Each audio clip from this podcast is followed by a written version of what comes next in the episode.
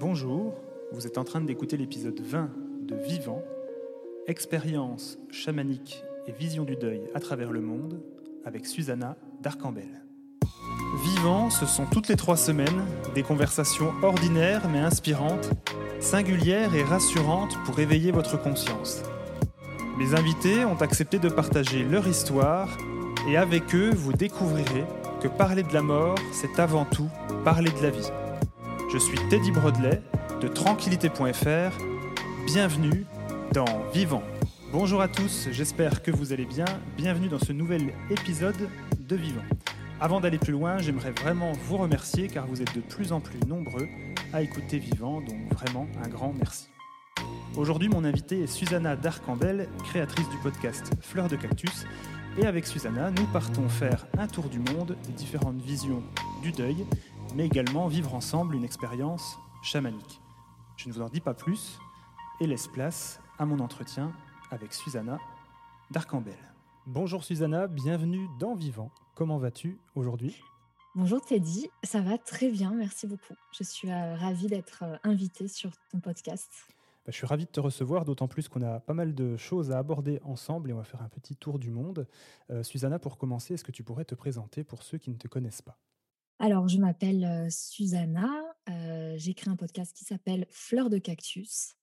et puis, quoi dire d'autre Tellement de choses, mais ce n'est que je suis dans le milieu de l'audiovisuel à la base et que le podcast a, fait son entrée dans ma vie par accident, on pourrait dire, pendant le confinement où toutes mes activités audiovisuelles étaient paralysées comme tout le monde. Et donc, j'avais besoin de, créer, de continuer à, m'exprimer sur des sujets, surtout à créer en fait. Et, donc, le podcast a, surgi et a pris sa place dans ma vie. Je te remercie. Avant d'aller plus loin, est-ce que tu peux me dire comment ton histoire avec le monde de l'audiovisuel a commencé? Eh bien, je suis aussi tombée dans le milieu de l'audiovisuel par hasard ou pas en fait, j'avais terminé mes études en sociologie, anthropologie à l'Institut des hautes études de l'Amérique latine. Donc, j'étais spécialisée sur les questions latino-américaines à Paris, à la fac de Paris, à la, Sorbonne. Et en fait, j'arrivais à la fin de mon cursus et je pensais la, continuité logique en fait de mes études m'a mené à travailler donc à l'étranger dans la coopération internationale avec les ONG, institutions internationales, ambassades, etc. Et donc je me suis dit bon ben pour trouver un travail sur le terrain, il faut que je parte. Et je ne suis pas partie en Amérique latine, même si j'ai des racines très fortes, mexicaines d'ailleurs. mais l'Amérique latine avait toujours fait partie de mon paysage culturel. Et en fait, je suis partie au Népal. j'ai pris l'opposé comme direction culturelle, on va dire. Et, là-bas, je me suis rendu compte que le milieu de la coopération culturelle n'était pas du tout le milieu dans lequel je voulais travailler. Et ma passion depuis toujours, c'était la photographie et le documentaire. Et on m'a présenté un chaman, parce qu'il faut savoir que le chamanisme est une, je dirais, une pratique spirituelle, une, vision du monde qui est très prégnante au Népal. le chamanisme, donc, qui est né en Sibérie, mais qui ensuite s'est étendu en fait à une bonne partie de, cette partie de l'Asie, en fait. Donc, on retrouve ça en Mongolie, au Tibet, bien sûr, au Népal, en Birmanie, enfin bon, voilà, bref, ce coin-là de la planète. Et donc, je, on m'a présenté ce chaman et je ne trouvais pas de job et je me rendais compte que ça ne me plaisait pas non plus. Et je me suis dit, allez, lance-toi dans le documentaire, fais un reportage sur ce chaman. Et ce chaman, en fait, on s'est pris vraiment d'amitié. C'était un, vieux papy très mignon qui s'appelle Mohan Rai. qui a marqué les esprits de beaucoup d'Occidentaux parce qu'il a fait énormément de conférences dans le monde il est très connu dans les milieux chamaniques, mais même d'un point de vue universitaire, parce qu'il y a beaucoup d'académiciens qui sont venus au Népal pour le rencontrer. Donc, il avait l'habitude, en fait, de, communiquer avec les Occidentaux. Il était sur le même mode, on va dire. Il savait s'adapter et, et, voilà, quoi, etc. Et donc, j'ai fait un reportage Et là, je... bon, j'ai adoré cette expérience-là, mais à ce moment-là, il y avait aussi notre équipe de production qui, là, pour le coup, était. moi, j'étais avec ma petite caméra toute seule. petite étudiante que j'étais. Et, donc, cette équipe de production se défaisait de leur assistante de prod et donc le, le, producteur director, comme on dit, qui était anglais, m'a dit bah, écoute, si tu veux le job, prends-le. Et donc, de fil en aiguille, je me suis retrouvée non seulement dans le milieu de l'audiovisuel par ce biais-là, mais aussi dans tout ce qui est chamanique, spirituel. Ça a été un peu ma porte d'entrée. Et cette expérience-là nourrit beaucoup Fleur de Cactus. Donc là, si je comprends bien, voilà, tu es tombé par hasard et rien, rien ne te prédestinait à intégrer un milieu chamanique. non, non, pas du tout. comme je disais, j'étais vouée à travailler en ONG, sur le terrain. Bon, peut-être pas en humanitaire, mais voilà, je ne savais pas trop ce que je voulais faire, mais ce qui me plaisait, c'était la photo et la vidéo. Et en fait, je me suis retrouvée à étudier un sujet que j'adorais déjà. Sur les bancs de l'école, en tant qu'étudiante en anthropologie, sociologie de l'Amérique latine en plus, on étudiait de loin le chamanisme. Parce que le chamanisme, donc, comme je disais, né en Sibérie, mais on se rend compte que dans plusieurs, dans différentes parties du globe, les communautés traditionnelles, les communautés dites traditionnelles, euh, ont une vision euh, très animiste, en fait, euh, du monde. Donc, les arbres, les animaux, les pierres, l'eau ont une âme. Donc, ils ont une relation de respect, parfois de subordination aussi. Ils sont très humbles euh, vis-à-vis de la nature. Et donc, on, retrouve en fait ces caractéristiques dans, plein de cultures différentes, notamment, euh, par exemple, en Amazonie, euh, les chamans du Mexique. voilà, le chamanisme, c'est une culture que, l'on retrouve dans plein de parties du globe. Et sûrement que ça s'explique aussi par quelque chose, je fais une petite digression, parce que le chamanisme, comme je disais, est né en Sibérie. Et en fait, il faut savoir que le peuplement de l'Amérique latine vient d'Asie. Ils sont passés par le détroit de Bering, et ils ont peuplé l'Amérique latine. Il est arrivé en fait euh, Sibérie, traversé euh, une partie de ben, Mongolie, euh, etc. Ils ont atteint ben, le détroit de Bering et ils sont arrivés au nord ben, de l'Amérique qu'on connaît aujourd'hui. Ok, d'accord. Et tu peux, j'imagine que tu as dû vivre des choses assez dingues à travers ce, milieu et le, milieu du, du, chamanisme notamment. concrètement, qu'est-ce que tu peux nous en dire? Le chamanisme au Népal, comment il se caractérise? Le chaman, en fait, c'est le médium entre le monde des esprits de la nature, le monde des esprits aussi, les, âmes égarées, en fait, des humains, et euh, le médium donc entre ce monde invisible et le monde euh, humain, le monde matériel qui est le nôtre. Et donc, euh, le chaman va s'employer à faire passer des messages quand il le faut, euh, d'une personne qui est morte, en fait, d'un défunt, qui a besoin de faire passer un message et qui ne peut pas partir de, dans l'au-delà de manière sereine tant qu'il n'a pas donné ce message. Et donc, euh, dans les croyances populaires, en fait, on, on croit souvent que euh, les maladies sont liées à un fantôme qui erre autour de, la, de la maison, de la famille, et que tant que cet être-là, ce fantôme n'est pas parti, la, le foyer ne sera pas heureux. Donc en fait, le chaman va faire ce médium, va, va, va rendre les relations plus fluides entre le monde des esprits et le monde humain. Donc il va être canal en quelque sorte. C'est ça, exactement. Et, et, donc moi, en tant que caméraman, donc j'étais, enfin caméra woman, c'est vrai que je pourrais dire ça quand même.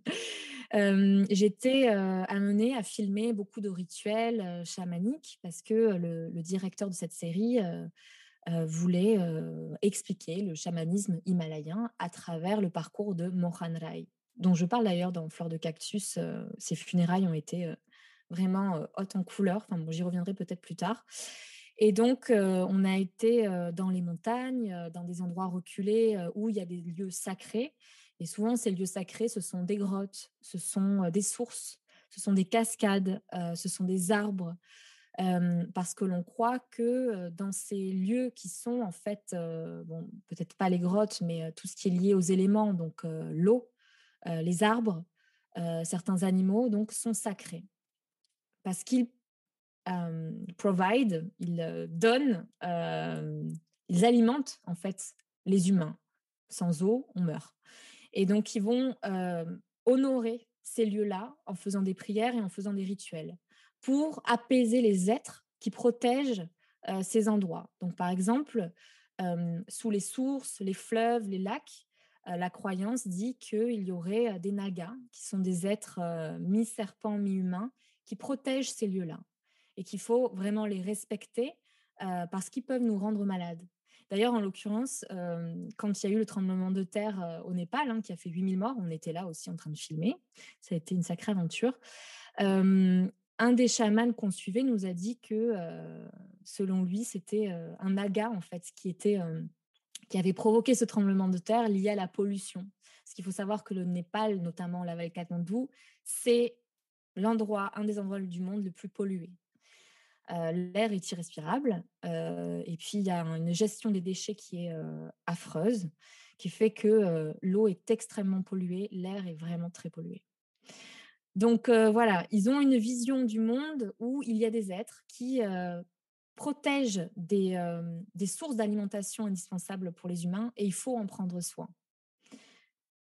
Donc c'est intéressant parce que ça permet aussi de, de se situer en fait comme une sorte de pas de hiérarchie, mais de se dire voilà, on est dans une sorte de, dualité. On a toujours l'impression que la nature c'est quelque chose qui nous est dû. Et bien dans leur vision en fait, cette nature-là est vivante et il faut en prendre soin comme elle prend soin de nous. Mais bon. Pardon. Et est-ce que tout ça a changé quelque chose dans ta vision à toi personnellement? Oui, bah, dans le sens où peut-être, oui, ça m'a ouvert, on va dire, une entrée dans le monde du monde invisible, de le considérer, de se dire, oui, il y, a une vie après la mort. bon, c'est quelque chose déjà que, de par ma culture et mexicaine aussi, et par mon éducation, moi, je suis persuadée hein, qu'il y a une vie après la mort et, donc, ouais, c'était intéressant après de, voir comment d'autres peuples pouvaient, bah, pouvaient envisager ça. Et, et de donner beaucoup d'importance aux morts. Parce qu'en fait, ces défunts, donc quand la personne est décédée, on considère qu'elle a beaucoup plus de pouvoir pour pouvoir, enfin, pour être aidée par cet esprit. C'est-à-dire que l'esprit du défunt rejoint le panthéon des ancêtres qu'on va continuer à célébrer au cours des générations. Et de génération en génération, on, hérite de ce panthéon des ancêtres et on se doit de l'honorer. Donc, moi, je trouve ça magnifique parce qu'ils avaient une manière de traiter leurs anciens et anciennes que, qui n'existe absolument pas en France. Nous, on les envoie dans des, dans des EHPAD ou dans certains endroits qui ne sont pas non plus on a vraiment l'image du mouroir, etc. On a beaucoup de stéréotypes associés à ce genre d'endroit. Je ne dis pas que tous les EHPAD euh, sont des mouroirs, loin de là. Mais on a tendance à vouloir, euh, comme euh, attendre vers une éviction de la, de la mort, éviction de, la vieillesse. Mettre de côté cet aspect Mettre de côté. Voilà, alors qu'on n'est pas le non, absolument pas. C'est, ça serait ignoble en fait pour eux de, de devoir se séparer de leurs anciens parce que c'est eux qui ont l'histoire de la famille entre les mains, euh, qui témoignent euh, de, la vie familiale, de ce qui s'est passé avant, euh, et qui, dans le cas du chamanisme, qui ont des rites chamaniques qui sont en voie d'extinction. Donc, et, qui sont méconnus. pardon, et pour nous qui n'avons pas de vision concrète de à quoi peut ressembler un rite chamanique, est-ce que tu pourrais nous, en, nous décrire un petit peu ce que c'est? Et à quoi ça ressemble? Ouais, ben, concrètement, en fait, déjà, le... un des, je dirais, des, la dimension, on va dire, au cœur de, du chamanisme, c'est la dimension musicale. On accorde beaucoup d'importance au tambour. Le tambour, c'est l'instrument qui va permettre déjà de créer une atmosphère, mais aussi de... Il rentre en transe, en fait, à travers le son du tambour. Donc, ils ont un tambour ils commencent à réciter des mantras, des prières. Donc un mantra, c'est une prière. Euh, une prière magique euh, qu'ils héritent euh, d'un esprit, qu'un esprit leur aurait donné cette prière-là, ou qu'ils reçoivent en héritage familial. Donc on devient chaman soit de père en fils ou de mère en fille ou de mère en fils, mais on devient chaman aussi si un esprit nous vient nous chercher et on est les, petits enfants chamans en fait, selon la, croyance et la tradition, parce que c'est ce qui se fait, l'esprit possède l'enfant et l'amène dans la forêt et lui donne tout son enseignement. Et donc dans le cas d'un rituel, euh, ces chamans donc récitent leurs prières et euh, jouent du tambour. Et au moment de, au bout de ouais, cinq minutes déjà, et ça va durer après pendant des heures, ils rentrent en transe. Donc ils se mettent à trembler. Et ça, ça signifie que l'esprit, en fait, donc l'esprit de la nature qu'ils invoquent, ou ça dépend en fait pourquoi ils font le rituel, mais s'ils sont pour honorer la forêt, par exemple, donc c'est l'esprit de la forêt, de cet endroit-là spécifique, qui va entrer en eux et qui va les, les faire trembler. Et donc ces rituels-là sont faits pour apaiser l'endroit dans lequel ils se trouvent, pour honorer, par exemple, une rivière aussi, ou honorer les, êtres qui vivent dans un fleuve.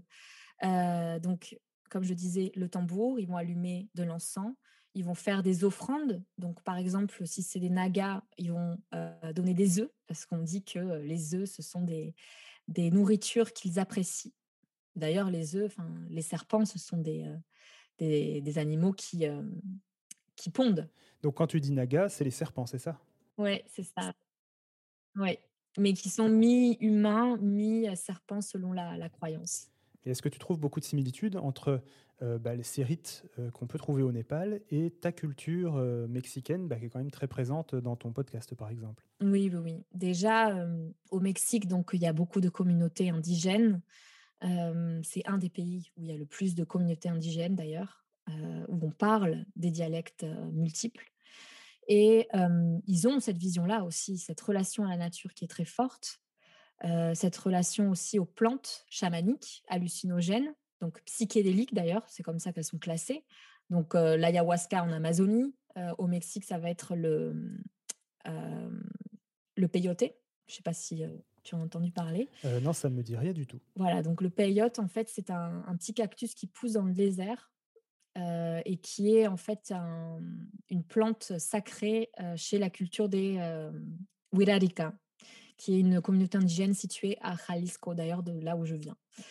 Et, donc, ils, adorent, ils célèbrent cette plante-là, ils l'ingèrent et ont des rêves psychédéliques qui leur permettent de communiquer avec les esprits de la nature, avec leurs défunts, donc, on retrouve en fait beaucoup de, choses similaires entre ces cultures. D'accord. Et du coup, on est complètement en opposition avec notre vision euh, qu'on a en France, où aujourd'hui, on met de côté nos morts, on met de côté la fin de vie et, mmh euh, on, les, on les occulte. Alors que là-bas, mmh ça serait sacrilège de, faire comme ça. C'est ça, mais tu as dit le mot sacrilège parce que ce sont c'est sacré. En fait, cette relation au défunt est extrêmement sacrée parce que il devient l'équivalent d'un dieu en fait. Quand euh, le, chaman est décédé, celui qu'on suivait, euh, déjà il ne fallait pas pleurer parce que après ça, ce sont des croyances teintées de bouddhisme. si tu pleures en fait lors d'un enterrement, c'est créer de l'attachement. C'est-à-dire que le défunt va, avoir du mal à partir s'il voit sa famille pleurer, se lamenter. Et donc, il faut essayer de, rester le plus serein, sereine possible. Que donc le, fils du chaman m'a dit, mais non, parce que je m'étais cachée pour pleurer, parce que je sentais bien qu'il ne fallait pas que je le fasse. Et, donc, il m'a dit, non, il faut qu'on célèbre en fait ce moment-là, parce qu'il rejoint le panthéon des ancêtres le panthéon des dieux. Il va pouvoir nous aider, il va pouvoir nous protéger davantage maintenant qu'il est dans cette dimension éthérée. C'est super intéressant. Euh, merci beaucoup, Susanna. Je reviens à, ton podcast. Tu as dit que, euh, je voudrais revenir un peu à la genèse de, Fleurs de Cactus. Euh, tu as dit que c'était né d'un besoin de créer parce que voilà, il y avait ce manque lié à ton activité. Est-ce que ça va au-delà de ça, en fait? Comment ça, comment ça a commencé? Mmh En fait, pendant le confinement, j'ai créé une mini-série de podcasts qui s'appelait d'ailleurs L'art du confinement. Et donc, je traitais différents thèmes qui avaient été mis à jour par la crise sanitaire. Donc, par exemple, j'avais parlé de ces femmes qui travaillent dans le CARE. On découvrait d'un coup les infirmières, les aides-soignantes comme si elles n'avaient jamais existé. Et en fait, on se rendait compte que bah, sans elles, le monde partait à volo. En tout cas, nos malades, nos personnes handicapées, en fait, hein, qui ne peuvent pas vivre sans ces personnes-là, elles étaient enfin mises en lumière. Tout le personnel de, l'hôpital, tous les gens de, des soins, en fait. Après, je suis partie dans notre rapport à la nature, notre rapport à l'environnement, et après, j'ai traité du thème de la mort. Parce qu'on se retrouvait donc dans une période où une grande révélation se manifestait à nous. On était vulnérable, on n'était pas immortel. Et ça, je crois que ça a été une claque pour tout le monde. C'est comme si du jour au lendemain, on se retrouvait dans un pays qui n'était plus le nôtre en fait, parce que des virus, l'Afrique, la maladie, ils connaissent ça. Tu vois? D'ailleurs, la première chose que les Européens, «Oh, mais comment ils vont faire en Afrique? Mais les Africains disaient non, mais occupez-vous de vous. Nous, on a l'habitude de gérer ce genre de crise. C'est notre quotidien. Et d'ailleurs, un scientifique, je ne me rappelle plus le nom, j'avais lu une, super interview de, de ce monsieur-là, qui était sénégalais, je crois, qui disait voilà, c'était une vision très eurocentriste en fait, que de dire on va aider l'Afrique parce qu'elle va pas s'en sortir. Ah bah, on voit bien comment la gestion de la crise sanitaire a eu lieu en France. Je vais pas m'attarder sur ça, c'est pas le sujet. Mais voilà, ça a été, on, on s'est révélé à nous, on est vulnérable, on peut mourir. Il y, a, il y avait beaucoup de gens qui mouraient. C'était une hécatombe à un moment donné, en tout cas en termes d'intensité. Il y avait beaucoup de gens qui mouraient en EHPAD. On redécouvrait donc le, le, monde des pompes funèbres aussi, de leur manière de travailler. On s'offusquait des prix qui étaient indiqués pour s'occuper donc des défunts, mais c'est des prix qui avaient toujours été pratiqués en fait. Donc ça a été une révélation, je crois, de, une révélation intime que chacun a pu vivre de manière différente peut-être voilà, je, peux, je vais mourir et je peux mourir du jour au lendemain. Ça, ça a été la première chose.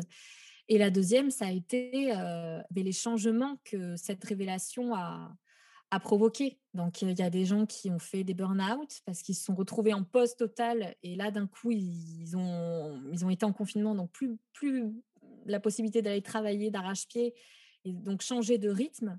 Il y a des gens qui ont divorcé, des gens qui se sont séparés, des gens qui ont, se sont reconvertis. Enfin, il y a eu une réelle éveil de conscience pour moi. Et donc, je me suis dit, les, expériences que j'avais eues de par le passé m'avaient beaucoup aidé à, mmh, à vivre cette situation. Cette situation-là, j'ai eu beaucoup de chance déjà parce que j'étais donc dans un petit appartement, certes, mais j'étais avec mon chéri, on mangeait très bien on s'occupait, on s'ennuyait pas, on était, euh, on a vraiment passé une, on l'a très bien vécu. Euh, d'autres personnes n'ont pas eu cette chance-là. Et donc, on, a eu la chance, on va dire, matérielle. Mais l'autre, l'autre chose aussi qui m'a permis de, traverser cette période-là, c'est mon expérience avec la mort. Parce que ben, mon, voyage au Népal, avec le tremblement de terre, avec le chamanisme que j'avais pu explorer et grande histoire de ma vie aussi, un accident de voiture donc qui a été très violent que j'ai vécu au Mexique et qui en fait est au cœur de Fleurs de Cactus. Je reviens sur cet épisode-là de ma vie où j'ai pris conscience de ma vulnérabilité physique et émotionnelle et cet événement-là m'a permis en fait de revenir à l'essentiel. Bon, j'étais très jeune, j'avais 20 ans, donc bon, l'essentiel se résume aux études, je crois, à cette période-là. Mais on, je crois qu'on priorise davantage en fait. Ça, c'est ça, ça m'a permis en fait d'aller à l'essentiel et d'être aligné avec moi. d'être au plus près de mes valeurs, d'être au plus près de ce que je ressens, d'être au plus près de ma sincérité aussi, de pas gâcher cette vie-là qu'on qui nous est donné de vivre.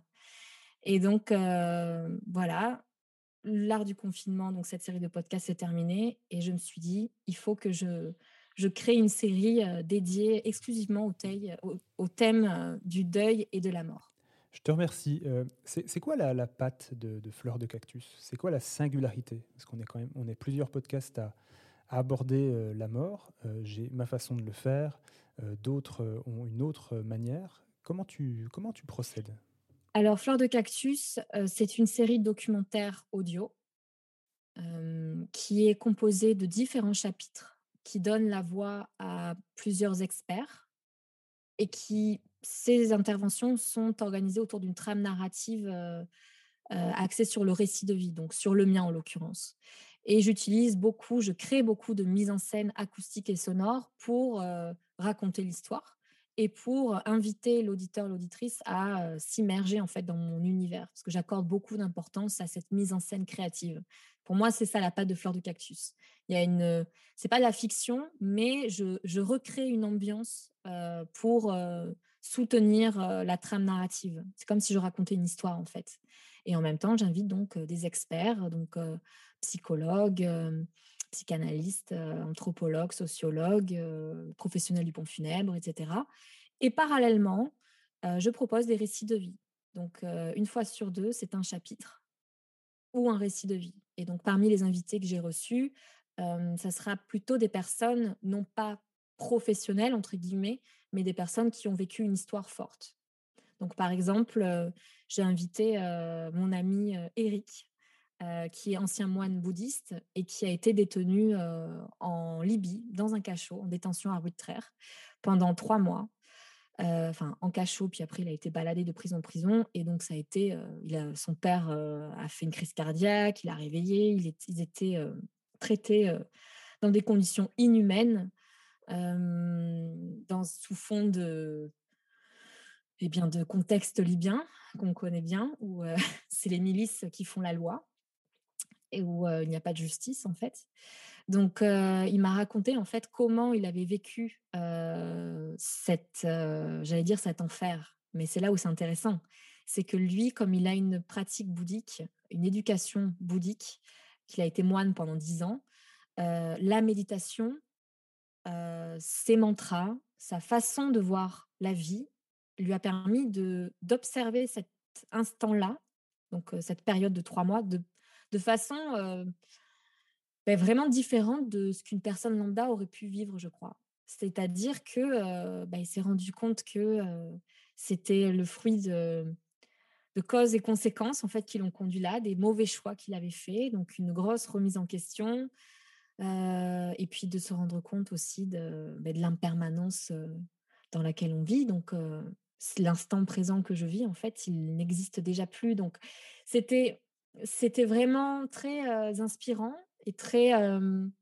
je dirais, ça nous permet de relativiser, en fait, quand on entend ce type de, de récit et de, et de voir aussi que, en fait, il est très résilient et qu'il s'en est sorti. Donc, tous les problèmes n'ont pas la même valeur, du coup. Exactement, c'est très bien résumé. Ok. Tu veux ajouter quelque chose, vas-y. Et donc, j'allais dire, ce type de personnes donc, que j'ai pu inviter, mais il y a eu aussi une médium, par exemple, une, une, femme druidesse sorcière du 21e siècle. voilà, des personnes, en fait, qui sont atypiques et qui ont une vision de la vie et de la mort qui est différente de, de ce qu'on peut apercevoir dans le paysage français d'un point de vue spirituel, parce que bah, moi, à mon humble avis, en France, on, est très pauvre spirituellement. Et c'est un gros problème, je crois. Ok. C'est ça que tu veux apporter, enfin, c'est une des facettes, en tout cas, euh, des choses que tu veux apporter à travers le podcast? Euh, Oui, je crois, oui.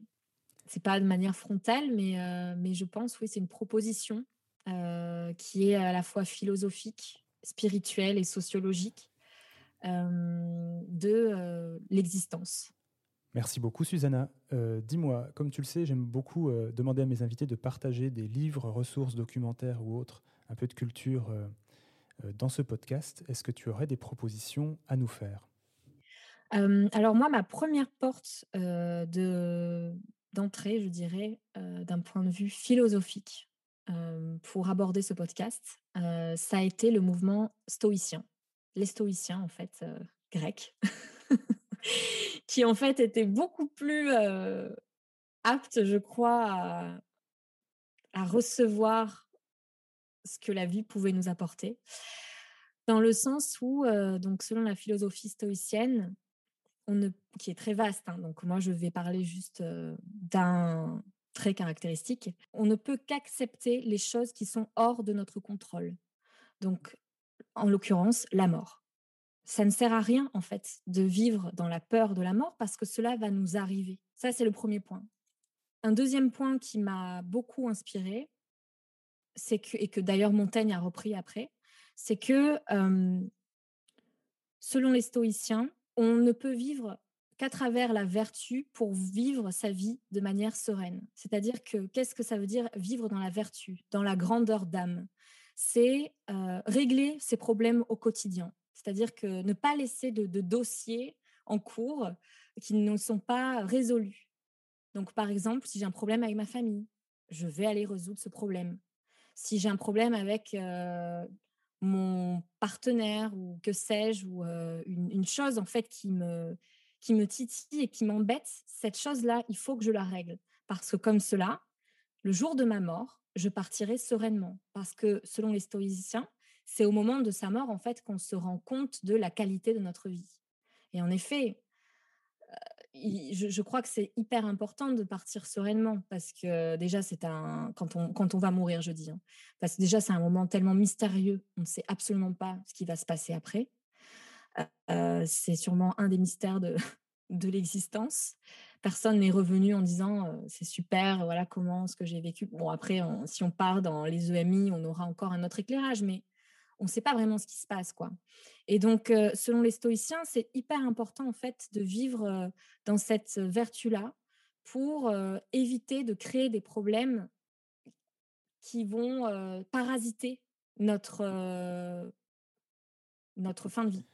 je suis tout à fait d'accord avec toi. C'est tellement nécessaire, c'est très dur à appliquer au quotidien, mais tellement nécessaire. Donc, merci beaucoup pour, pour cette pensée très inspirante. Est-ce qu'il y a d'autres œuvres que tu, qui ont été source d'inspiration pour toi?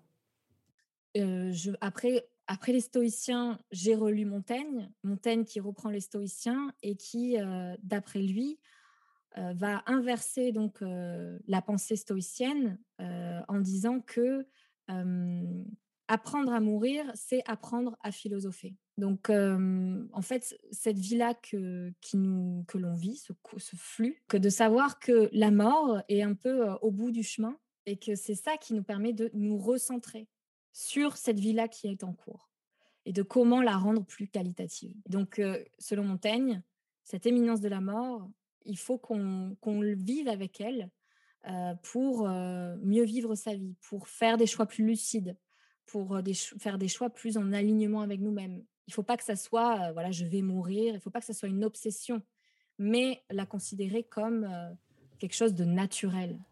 Eh bien, merci beaucoup, Susanna, pour ces pensées qui nous invitent à philosopher sur le sens de nos vies et de notre mort.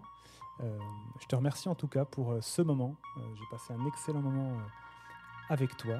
Avec grand plaisir, merci Teddy pour cette invitation. Eh bien de rien, et vous qui nous écoutez, je vous invite à découvrir le podcast de Susanna, Fleur de cactus, euh, accessible sur toutes les plateformes de streaming audio. Et puis, euh, ben, Susanna, euh, je te remercie. Merci. à très bientôt. Prends soin de toi. Voilà, c'est fini pour aujourd'hui. J'espère que cet épisode vous a plu. Si c'est le cas, vous savez quoi faire. Allez immédiatement mettre un avis 5 étoiles et un commentaire sur Apple Podcast. Ça aide énormément Vivant à se faire connaître. Je vous invite également à rejoindre la communauté Vivant sur Instagram, at tranquillité.fr également sur Facebook. Quant à moi, je vous donne rendez-vous dans trois semaines. Mon invité sera Arnaud Dupré, fondateur de Tellement Là. Enfin, si vous vivez le décès d'un proche et que vous souhaitez finaliser vos démarches administratives après obsèques en 27 minutes et très simplement, contactez-nous sur notre site www.tranquillité.fr. Je vous dis à bientôt et surtout, prenez soin de vous.